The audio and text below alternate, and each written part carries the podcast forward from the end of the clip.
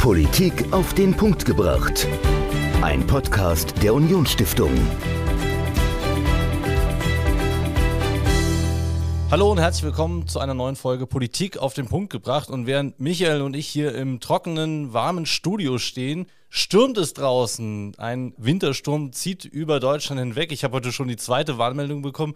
Michael, wurdest du auch schon per App gewarnt? Per App tatsächlich nicht, aber man hat es halt in den Nachrichten gelesen. Und genau das ist unser Thema. Katastrophen, Naturkatastrophen, menschengemachte Katastrophen und wie wir uns davor schützen. Wir hatten dazu eine Veranstaltung bei uns in der Stiftung und ich habe da mal bei Zoom die Zuschauerinnen und Zuschauer gefragt, ob sie denn glauben, dass wir auf die nächste Katastrophe gut vorbereitet sind. Und es haben 70 Prozent gesagt, nee, sind wir nicht. Wie geht's dir, Michael? Glaubst du, wir sind gut vorbereitet? Also ich glaube, wir sind ein Land, das Krisen gut meistern kann. Also das hat man jetzt ja auch während Corona gesehen, dass Deutschland die Kraft hat, solche Krisen zu meistern. Mhm. Wer jetzt auf jede Krise bis ins Detail vorbereitet sind, weiß ich nicht. Aber wir haben tolle Feuerwehren, wir haben Rettungsdienste, wir haben das THW, noch viele andere, die da auch ehrenamtlich viel Kraft reinstecken. Und ich würde sagen, ich fühle mich eigentlich sicher. Genau über dieses Thema habe ich mit Professor Dr. Martin Voss gesprochen. Er ist Sozialwissenschaftler an der Katastrophenforschungsstelle der Freien Universität Berlin. Er war auch zu Gast bei uns und hat über das Thema Bevölkerungsschutz gesprochen. Er hat erzählt, ja, wie sind wir eigentlich da gelandet beim Bevölkerungsschutz, wo wir heute sind? Was hat sich da im Laufe der Geschichte getan und verändert? Und ja, wie agieren wir deutschlandweit, von den Kommunen bis zur Bundesspitze in Bezug auf Katastrophen jeglicher Art, also wirklich von der Naturkatastrophe, vom Hochwasser und dem Sturm, wie er gerade draußen weht, bis hin zu Kriegen und anderen Amokläufen beispielsweise, anderen menschengemachten Gefahren. Darüber habe ich mit ihm gesprochen, auch im Interview und auch seine Ideen und Pläne, wie wir da besser in Zukunft auch aufgestellt sein können. Hört es euch an, ein wirklich interessantes Thema. Das ganze Interview hört ihr jetzt. Mir gegenüber sitzt heute Professor Dr. Martin Voss, Sozialwissenschaftler von der Katastrophenforschungsstelle der Freien Universität Berlin. Herzlich willkommen, schön, dass Sie hier bei uns im Haus der Unionsstiftung sind. Hallo, Herr Holl. Herr Professor Voss, wir wollen heute über Katastrophenschutz und Bevölkerungsschutz sprechen.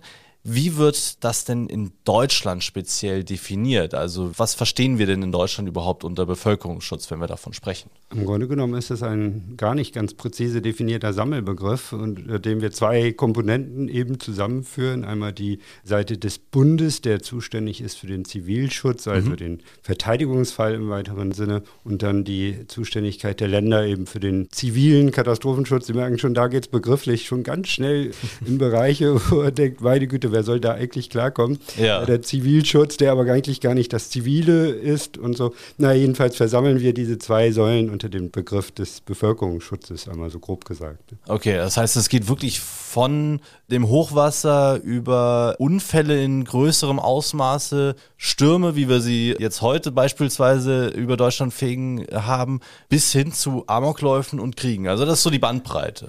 Jein, also wir haben eben nur das, ja, und insofern muss da alles mit drunter. Und das ist aber natürlich durchaus nochmal etwas anderes, ob es auch wirklich alles das anspricht, so wie es das vielleicht sollte. Und Im Grunde genommen ist das der Rahmen, innerhalb dessen wir eben das verarbeiten, was auf uns so zukommt. Aber es mögen eben auch Sachen dann immer mal auftreten, wo wir feststellen, oh, da waren wir unter diesem Rahmen aber eigentlich gar nicht dafür präpariert und merken erst dann, dass da was fehlte. Okay, das heißt, ist das so ein bisschen so auf Sicht laufen, der Bevölkerungsschutz in Deutschland? Also reagieren wir mehr, als dass wir präventiv vorbereiten. Kann man das so sagen? Das möchte ich jedenfalls so sagen. Ob mir da alle zustimmen, aber ich bin ja nun der Forschende, der darf das eben auch ein bisschen zuspitzen. Denn wenn man wirklich die Forschungsbrille aufsetzt, dann sieht man eigentlich erstmal, wie weit wir weg sind von einem präventiven Ansatz, der in all den größeren politischen Rahmenkonzepten als solcher ja eingeschrieben ist, im Sender-Rahmenwerk etwa, das so die Messlatte setzt im Moment dessen, wo wir eigentlich hin müssten. Da steht ganz klar, eigentlich geht es um Prävention. Ja, wir wollen versuchen, den Eintritt eines Schadensereignisses von vornherein zu vermeiden.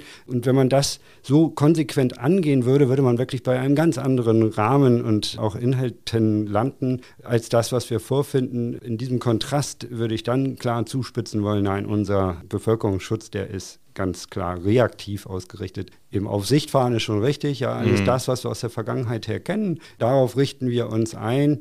Und dann diskutiert man auch hier oder da, oh, da könnte auch noch mehr auf uns zukommen, aber das bleibt auf dem Niveau der Diskussion und dann ja war es das auch. Jetzt haben wir ja nicht erst seit gestern Katastrophen, die uns überraschen und auf die wir reagieren, sondern wir können ja die komplette Geschichte unserer Bundesrepublik und auch schon vorher zurückgehen und finden dort etliche Katastrophen, auf die auch reagiert wurde. Das heißt, es hat sich ja in Deutschland auch ein Katastrophenschutz aufgebaut. Aber wie ist denn der Zustand unseres Bevölkerungsschutzes jetzt? Also es gab ja schon viele Dinge, auf die man reagiert hat und die installiert wurden. Wo stehen wir denn im Moment? Tatsächlich, im Grunde genommen ist die Geschichte des Bevölkerungsschutzes die Geschichte von Ereignissen maßgeblich, ja, die uns eben geprägt haben, wo wir gesehen haben, okay, da ist Schlimmes passiert. Mhm. Das geht früh los, ich weiß gar nicht, wo man da ansetzen will, aber natürlich so die großen Sturmfluten an der Nordseeküste waren sicherlich Ereignisse, die die Menschen schon damals im frühen Mittelalter maßgeblich beschäftigt hat, worauf man sich dann eben auch entsprechend eingerichtet hat. Und so gab es immer wieder Ereignisse, auf die man dann eben Bezug genommen hat. Die haben maßgeblich unser Denken Gedanken über Naturkatastrophen, sage ich jetzt einmal diesen mhm. Begriff, der mir gar nicht leicht über die Lippe geht. Ich komme vielleicht gleich dazu, denn, äh, zu sagen, warum. Aber erstmal auf Naturgefahren bezogen jedenfalls. Da haben wir dann unseren Erfahrungsschatz gesammelt und entsprechend darauf reagiert. Und das prägt unser Denken maßgeblich auf der einen Seite. Auf der anderen Seite prägt unser Denken von Bevölkerungsschutz oder Katastrophen auch das jeweilige politisch-gesellschaftliche Arrangement der Zuständigkeiten und der Kräfte. Also mhm. immer schon gab es Interessens Unterschiede zwischen den an der Obrigkeitsseite, die Regierten und so weiter. Ja. Und dazwischen tut sich ein weites Feld das, sagen wir mal, des Opportunismus auf, der aus Katastrophen immer auch Gelegenheiten zieht und sagt, hier können wir mal so oder so steuern. Auch das prägt unseren Rahmen, in dessen wir uns heute bewegen. Und als solcher muss man das, glaube ich, erst einmal sehen, dass das, was wir jetzt aktuell vorfinden, nicht etwa die rationale Antwort auf die tatsächlichen Gefahren dort draußen mhm. ist, sondern ganz maßgeblich die Antwort auf das, was wir aus der Vergangenheit her schon irgendwie ein bisschen kannten, durchwachsen von lauter Interessen und Einflüssen und so weiter, die eigentlich da gar nicht hineingehören, wenn man den Schutz der Bevölkerung ernst meint. Und da ging es oft auch um den Schutz politischer oder staatlicher, behördlicher Interessen, ja, die ganz anders gelagert sind. Also diese Gemengelage haben wir. Das heißt, es zu tun mit einem Apparat, der als solcher nicht im Kern wirklich rational auf die Gefahren ausgerichtet ist. Und da sollten wir uns, das sagt nun der Sozialwissenschaftler, als Gesellschaft kritisch kritisch damit auseinandersetzen, ob wir uns damit eigentlich abfinden wollen und sagen, so ist das halt, ja, oder ob wir nicht sagen wollen, jetzt ist es vielleicht an der Zeit mit dem, was wir so am Horizont auf uns zukommen sehen, sich doch nochmal auf Distanz zu begeben und sagen, brauchen wir nicht einen ganz anders gelagerten Bevölkerungsschutzrahmen. Wie der aussehen könnte, können wir gleich nochmal drüber sprechen. Mich würde aber trotzdem nochmal interessieren, wir haben ja in Deutschland, wir haben Feuerwehren, wir haben Rettungsdienste auf kommunaler, auf Länderebene organisiert, wir haben die Bundeswehr, die einschreitet oder hilft dann, wenn auch der Katastrophenfall ausgelöst wird. Wir haben das THW. Also wir haben ja schon ganz, ganz viel. Und trotzdem sagen Sie, das ist nicht adäquat oder ist es nicht gut genug? Also ganz viel wird natürlich noch nicht zwingend was Gutes. Okay. Erstmal ist gerade auch die Vielfalt der Akteure ein Problem, weil man es orchestrieren muss. In anderen Ländern gibt es ja durchaus dieses quasi Durchregieren im Katastrophenfalle von oben herab bis ganz unten. Das hat wiederum ganz andere Probleme und unser Rahmen hat Vorteile, keine Frage. Aber es ist nicht immer eben schon nur aufgrund der Tatsache, dass wir viele Akteure haben, daraus zu schließen, dass es auch gut so ist. Ja. Die Frage ist, wie ist das organisiert und passen eigentlich die für vielfältigen Kapazitäten, die wir haben, eben zu den Gefahren. Und kommt das dann auch, wenn es dann zu einem Ereignis kommt, wirklich optimal orchestriert so zusammen, dass wir mhm. wirklich schlagkräftig antworten können? Jetzt haben wir ja gerade auch im Zuge der Pandemie erlebt, dass wir mit einer Katastrophe überwältigt wurden, auf die kaum jemand vorbereitet war, wirklich. Und dann hat sich jetzt in den zwei Jahren, die es mittlerweile sind, viel getan.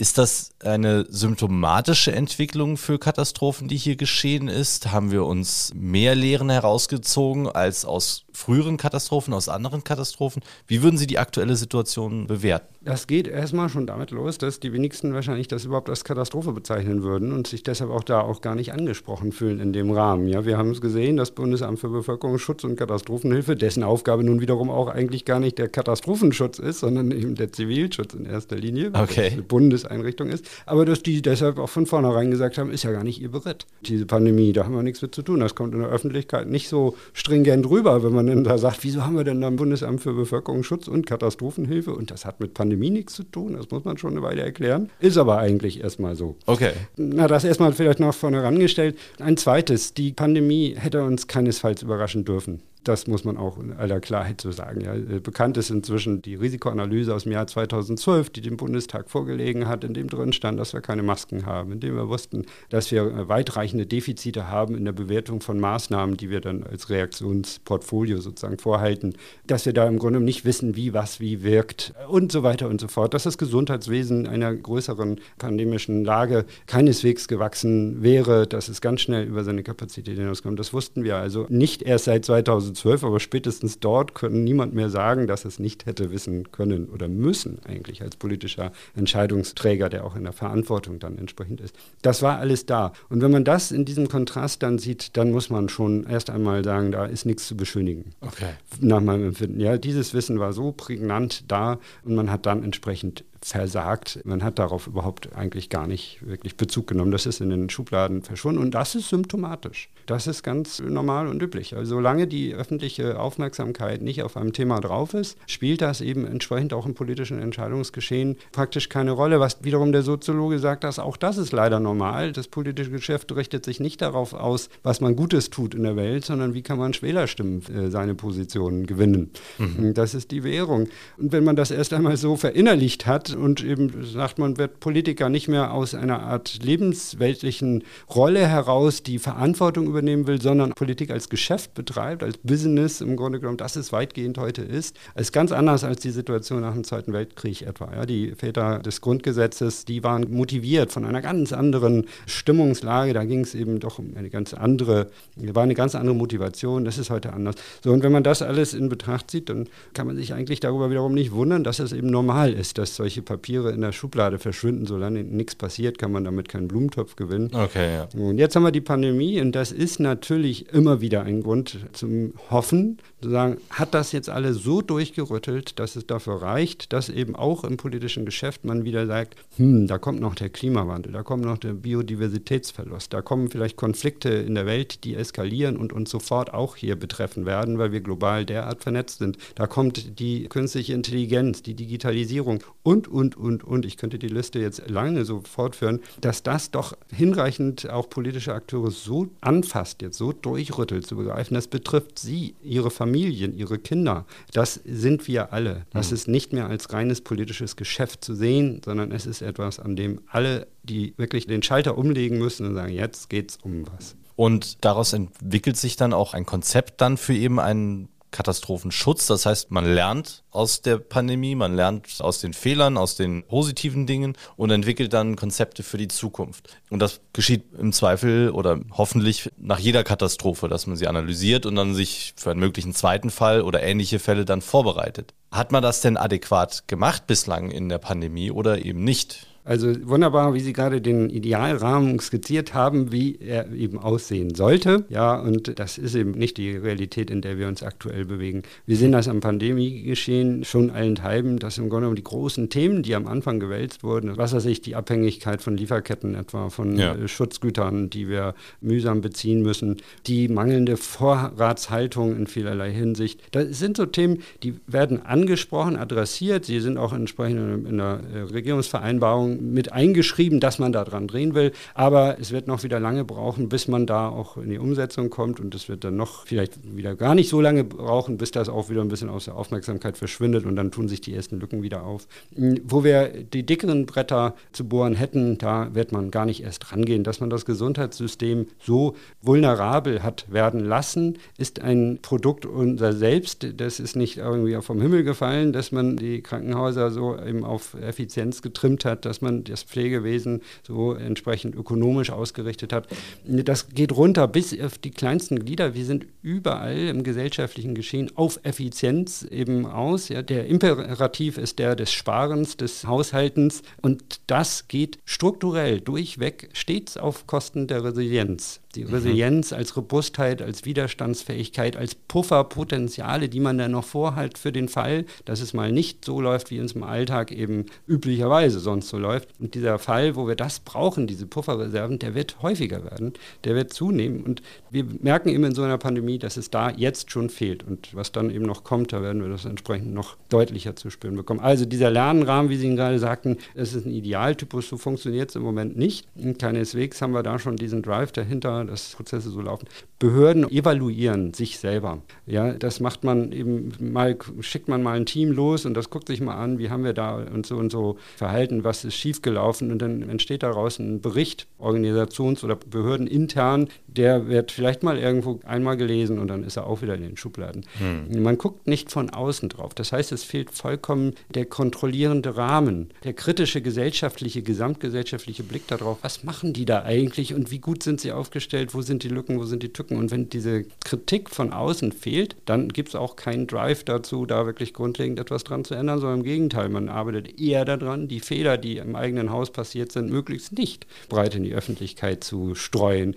Das ist das, woher wir kommen. Und solche Sachen, die sind strukturell. Da müssen wir also entsprechend auch an die strukturellen Strukturen ran und schauen, wie können wir dieses Checks and Balance System, mhm. wie können wir das anders gestalten. Ich schiebe den Idealtypus nochmal eine Frage weiter nach hinten. Jetzt haben wir die ganze Zeit darüber gesprochen, was nicht so gut läuft. Aber wir sind ja auch eine Nation, die sehr gut in der Lage ist, oder wir sind berühmt dafür, gut zu organisieren, gut organisieren zu können. Das heißt, es gibt ja sicherlich dann auch Stärken in unserem System, mit denen wir diese vielen Schwächen, die wir jetzt angesprochen haben, im Fall der Fälle dann auch wieder wettmachen können bis zu einem gewissen Punkt. Wo liegen denn die Stärken in unserem Bevölkerungsschutz? Also wir profitieren selbstverständlich von dem breiten und auch wirklich durch die Schichten durchgetragenen gesellschaftlichen Engagement, sprich dem Ehrenamt, aber mhm. auch anderen Formen der freiwilligen Hilfe. Wir haben stets große Hilfsbereitschaften beobachtet, jetzt bei den vergangenen Ereignissen, bei der Geflüchtetenkrise, bei dem Hochwasser am Ahrteil. Auch in der Pandemie gab es viel nachbarschaftliches Engagement und so weiter. Also da ist ein großes Potenzial. Ohne das Ehrenamt und die vielen, vielen ja, ja, Millionen, muss man ja sagen, ja, Helferinnen und Helfer, die sich in, in den verschiedenen Ebenen nicht nur im Bevölkerungs- oder Katastrophenschutz direkt, sondern auch in Vereinen und so weiter engagieren. Ohne das würde unser Gemeinwesen als solches schon nicht mehr funktionieren und in der Katastrophe stünden wir ganz nackt da. Das ist natürlich eine unschätzbare Ressource, auf die wir entsprechend achten müssen, denn die steht massiv unter Druck. Mhm. Auch da, nicht nur verändern sich die Gefahren, sondern auch die Gesellschaft selber verändert sich gravierend. Das heißt, von innen sozusagen erodiert auch die Substanz. Die Menschen haben keine Zeit mehr, schlicht, sich zu engagieren für etwas, was ihnen dann beruflich irgendwie zum Schaden gereicht. Ja, wenn man mhm. noch irgendwie sagt, ja, ich arbeite nicht zehn Stunden im Büro, sondern will noch zwei Stunden wenigstens haben, um mich auch noch bei der Feuerwehr zu engagieren, ja. dann werft einem das vielleicht nicht expresses Verbes, aber doch irgendwo auf eine Art vielleicht der Arbeitgeber irgendwann vor. Hey, guck mal, ein anderer Kollege da, der schafft mehr. Diese Art der Konkurrenzbeziehung am Arbeitsplatz, die wirkt sich nachhaltig strukturell auch irgendwann aufs Ehrenamt auf, aufs Gemeinwohl in der letzten Konsequenz. Ist eine wichtige Ressource. Natürlich sind wir als zweites vielleicht zu nennen hochprofessionell im Bereich des Feuerwehrwesens und Rettungsdienst. Da sind die Ausstattungen auch auf einem hohen Niveau, obwohl sich jeder immer mehr wünscht vor Ort. Auch da muss man wiederum sagen, selbstverständlich sind oft auch die Geräte, die Fahrzeuge und so weit veraltet und da ist Investitionsbedarf allen Teilen. Der Katastrophenschutz ist völlig unterfinanziert. Das will ich hm. damit jetzt nicht sagen sagen, wir sind da super, sondern es fehlt grundlegend an den Mitteln und das wird uns die nächsten Jahre dann oder Jahrzehnte immer mehr auf die Füße fallen. Aber wir haben dahinter eine hochprofessionelle Ausbildung und so weiter. Aber ich muss das jetzt alles ja immer relativieren, bezogen auf das, was wir schon eben aus der Vergangenheit her gut können, aus Feuer, auf Explosionen, auf Stürme, Starkregen, Wetterereignisse und so. Das, was so containerbar ist, was räumlich begrenzt ist, was zeitlich sich nicht allzu weit ausdehnt, das können wir eben gut, darauf ist unser Apparat soweit vorbereitet, also gut in Anführungsstrichen unter den genannten Einschränkungen. Aber alles, was darüber hinausgeht, da fehlt es dann völlig. Da klaffen dann sofort Lücken. Eine Pandemie kann schon deshalb am liebsten eben nicht Katastrophe genannt werden, weil sonst eben man sehen würde, oh, da hatten wir eigentlich gar keine ja. Vorkehrungen getroffen. Und jetzt blicken wir mal genau darauf, was denn sein könnte, idealerweise. Sie haben sich Gedanken gemacht in einem Arbeitspapier, das man auf Ihrer Homepage oder der Homepage der Katastrophenforschungsstelle der FU Berlin auch runterladen kann. Ich habe es mal ganz grob überflogen. Sie haben sich eine, ja, einen Plan ausgedacht, wie man den Bevölkerungsschutz in Deutschland auf gute Beine stellen kann. Wie sähe so ein Plan aus? Muss ich selbstverständlich relativieren. Ich bin eben dann doch nur ein Soziologe, der pustet hier aus dem großen Horn, als wüsste er schon, wo es alles ist. Es ist natürlich alles nur zu verstehen als Impulse aus eben meiner wissenschaftlichen ja. Warte heraus. Und da will ich auch niemandem ins Geschäft reden. Es gibt so viele professionelle Akteure, die ebenfalls ihren Beitrag zu leisten haben und da mag es auch große Widersprüche zu dem geben, was ich hier sage. Und deshalb, es geht eben nicht darum, eine einzelne Position, Mensch, ich habe den Stein der Weisen gefunden, sondern es geht um den Dialog. Dialog. Wie finden wir gemeinsam gute Lösungen? Und dahin geht dann eigentlich auch meine Denke, eben nicht der Plan, nicht die Antwort, aber der Prozess, der muss nach meinem Empfinden so angelegt sein, dass wir Erstens begreifen als Gesamtgesellschaft, das, was da kommt, betrifft uns absolut alle. Und zwar als Menschen, nicht als professionelle Akteure, sondern erstmal in dem Alltagsleben. Mhm. Entsprechend sollte daher die Motivation erwachsen. Nicht aus der Professionalität heraus, sondern aus dem, wie will ich eigentlich zukünftig, dass meine eigenen Kinder leben. Das sollte erstmal der Grund und Boden sein. Und darüber verändert sich dann schon sehr viel. Ja, in einem professionellen Diskurs, denke ich mir, wenn man eben wieder ein Stück zurücktritt. Parteigrenzen vielleicht vielleicht nicht mehr so entscheidend, dann sind Ideologien nicht mehr so gravierend und so. Man sagt erstmal, es geht um uns alle. Also müssen wir in den Dialog. Also müssen wir die verschiedenen Perspektiven und Meinungen, die es allenthalben gibt, nicht nur natürlich zwischen professionellen Akteuren und der Bevölkerung, auch in den Wissenschaften gibt es ganz unterschiedliche Zugänge und Denkweisen dazu und Antworten, Vorschläge. Also müssen wir in den Dialog gehen. Dialog setzt aber voraus, dass erst einmal wirklich alle Akteure auch dazu bereit sind und dass die formalen Rahmenbedingungen dafür gegeben sind, dass wir diesen Dialog führen können. Und da würde ich nun sagen, sind wir ganz weit noch davon entfernt. Ich sagte eben gerade, Behörden, Organisationen evaluieren sich selber. Das mhm. ist eben nicht diese Offenheit, diese Dialogbereitschaft. Behörden haben nach wie vor, und das über Jahrzehnte ist das so tradiert, es ist etwas demokratischer geworden, aber über Jahrzehnte war der Duktus, dass man ja da ist und sich kümmert und entsprechend ja. Vorkehrungen hält. Und deshalb muss auch die Bevölkerung zu viel nicht wissen, was dann da draußen so passieren könnte. Mhm. Ja, das verunsichert sie ja nur. Sie erinnern die diesen Satz eines ehemaligen Innenministers, der dann auch entsprechend Wellen geschlagen hat, weil er offenbar da in der nicht mitgeschnitten hat, dass sich die gesellschaftliche Bereitschaft, sich mit solchen Potenzialen auseinanderzusetzen gravierend entwickelt hat. Man kann der Bevölkerung alles Mögliche zumuten. Mhm. Sie rennt nicht los und panikt sofort, sondern sie ist absolut rational. Das haben wir auch jetzt während der Pandemie gesehen. Man muss schon über Klopapierrollen nachdenken, um irgendwo was zu finden, wo man sagt, das war aber irgendwie nicht unbedingt voll irrational. In letzter Konsequenz war es aber so irrational auch nicht und umgebracht hat es auch niemanden. Also wenn das unsere Befürchtung ist, dass die Leute mal zu viel Klopapier kaufen, ja, dann würde ich mal sagen, ist alles gut. Also wir müssen diesen Dialog, die Bedingungen gestalten, dass wir den Dialog führen können. Und dafür, das ist mein Gedanke, braucht es eine Parallelarchitektur. Nicht ersatzweise, sondern komplementär, ergänzend zu den mhm. behördlichen, staatlichen Strukturen des Bevölkerungsschutzes. Eine Art Kompetenz-Hub-Struktur habe ich mir da so zusammengereimt, wo man auf den verschiedenen Ebenen wiederum so in in so einer Art subsidiäre Organisationsstruktur Kompetenzen aus der Wissenschaft, aber auch aus der Zivilgesellschaft zusammenführt, die nachhaltig, also das heißt dauerhaft unter einem Dach an den uns bedrohenden Szenarien arbeiten und dafür in die Zukunft gerichtete, auf Nachhaltigkeit ausgerichtete Lösungen antworten, die dann auch wirklich präventiv ansetzen. Heute mein eigener Job ist der, Projekte einzuwerben. Ja, dann holt man sich die Mittel heran und darf dann irgendwo auf drei Jahresniveau mit ganz jungen Wissenschaftlern WissenschaftlerInnen, wahrscheinlich kommen die direkt aus dem Studium, ja, und die erforschen dann eben Fragen des Bevölkerungsschutzes. Ich tue da mein Bestes, meine Mitarbeiterinnen tun ihr aller, allerbestes, aber das ist einfach noch weit weg von dem, was wir eigentlich bräuchten. Drei-Jahres-Projekte lösen unsere Probleme so nicht. Das will ich ganz klar also sozusagen im Grunde auch den Offenbarungseid leisten.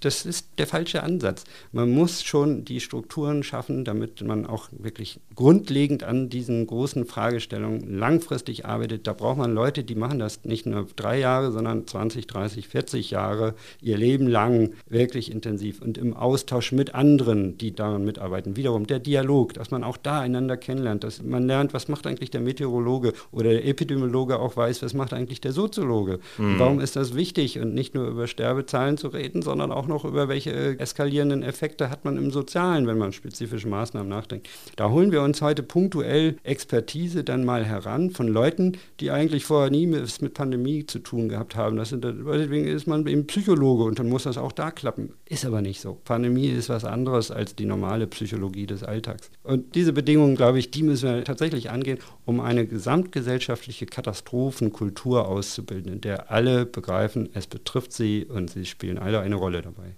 weil Sie das Thema Kommunikation jetzt angesprochen hatten. Reicht es denn da, wenn die Kommunikation einseitig funktioniert? Das heißt, dass wir einfach sagen, wir brauchen ein besseres Warnsystem. Ist damit schon geholfen oder greift das eigentlich zu kurz? Ja, ist nach meinem Empfinden genau Ausdruck dieses zu kurzen Denkens. Ja. Mhm. Cell-Broadcast ist so eine schöne, einfache Antwort. Und ich würde, würde auch so gerne mal so etwas sehen und sagen, ja, das ist es doch. Aber wir haben nicht die Probleme in der technischen Übermittlung von Informationen, sondern wir haben das Kernproblem darin, dass es Menschen äußerst schwer fällt, sich ihre eigenen Augen zu trauen, wenn sie sehen, dass das Wasser nicht drei Meter, nicht vier Meter, sondern acht, neun oder zehn Meter hoch steigt.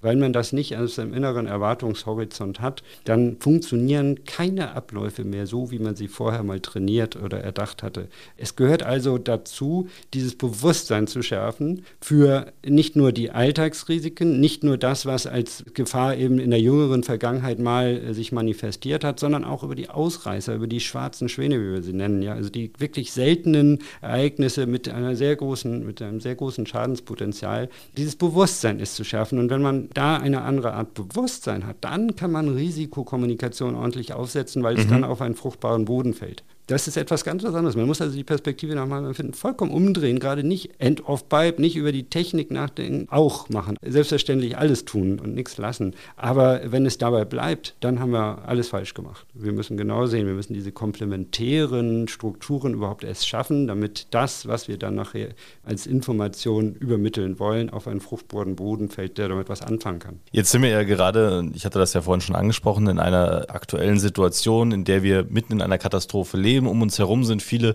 andere Katastrophen, kurzer oder langerfristig, die uns prägen. Aktuell das Hochwasser im Ahrtal, die Pandemie aktuell, der Konflikt in der Ukraine mit seinen Unwägbarkeiten. Das prägt unser Denken aktuell, das prägt auch die Politik, die für Katastrophen in welchem Ausmaß und in welchem Sinne auch immer ein bisschen sensibilisiert ist. Haben Sie in dieser aktuellen Situation die Hoffnung, dass solche Strukturen, wie Sie sie angesprochen haben, auch in die Tat umgesetzt werden können. Hoffnung habe ich immer. Die muss man auch haben. Die gehört ja im Grunde genommen grundlegend zum Menschsein dazu. So denke ich jedenfalls. Wir haben Jahrzehnte verschlafen, ja, was mhm. den Klimawandel angeht. Haben wir nun mal einfach voll versagt, muss man schlicht sagen. Das Wissen war schon in den 70er, spätestens in den 80er Jahren da und wir haben nichts getan. So ein Versagen über Jahrzehnte dürfen wir uns auf keinen Fall mehr leisten, aber nicht nur in Bezug auf den Klimawandel, sondern auf das ganze Gefahrenspektrum. Da gibt es ganz andere Sachen, die uns auch noch existenziell gefährden.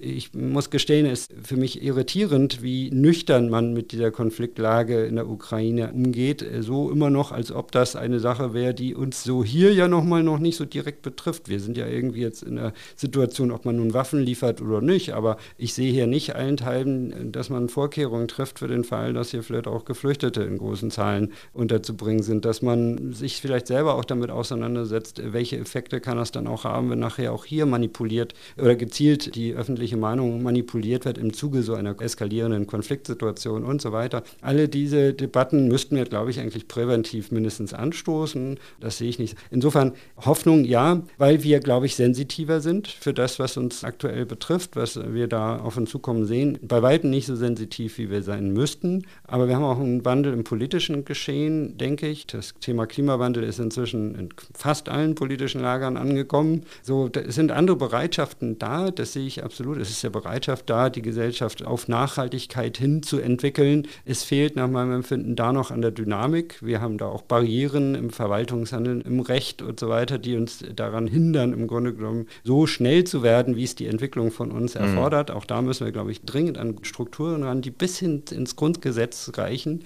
dicke Bretter wirklich zu bohren. Und da müssen wir bei aller Vorsicht, das Grundgesetz sollte man nicht leichtfertig anfassen, aber trotzdem mit Nachdruck auf allen Ebenen erst einmal kritisch prüfen, wo sind die Schrauben, an denen wir drehen. Professor Voss, vielen herzlichen Dank für das Gespräch und wenn ihr da draußen Interesse habt an dem Arbeitspapier, das Professor Voss geschrieben hat, den Link dazu findet ihr in den Show Notes. Schaut gerne mal rein. Sehr, sehr spannend. Und wir sind gespannt, wie es mit dem Bevölkerungsschutz in Deutschland weitergeht und hoffen natürlich das Beste, dass wir die Prävention ganz, ganz groß schreiben in Deutschland. Vielen herzlichen Dank für das Gespräch. Ich danke Ihnen. Danke. Professor Dr. Martin Voss von der Katastrophenforschungsstelle der Freien Universität Berlin zum Thema Bevölkerungsschutz und wie wir uns in Zukunft besser vor Katastrophen schützen können. Und wenn ihr mehr über die Unionsstiftung erfahren wollt und auch mal vielleicht live bei einer unserer Veranstaltungen dabei sein wollt, um den Referenten und Referentinnen, die wir einladen und die ihr jede Woche in unserem Podcast hören könnt, auch mal selbst eure Fragen zu stellen, schaltet doch einfach live ein. Unsere Veranstaltung findet ihr auf unionsstiftung.de slash Veranstaltungen oder ihr guckt sie euch direkt live an, unionsstiftung.de slash live. Dort werden wir ab sofort alle unsere Veranstaltungen auch immer live übertragen. Also unionsstiftung.de, da findet ihr alles, was ihr braucht über uns und über unsere Referentinnen und Referenten. Und wir hören uns nächste Woche wieder. Bis dahin. Politik auf den Punkt gebracht. Ein Podcast der Unionsstiftung.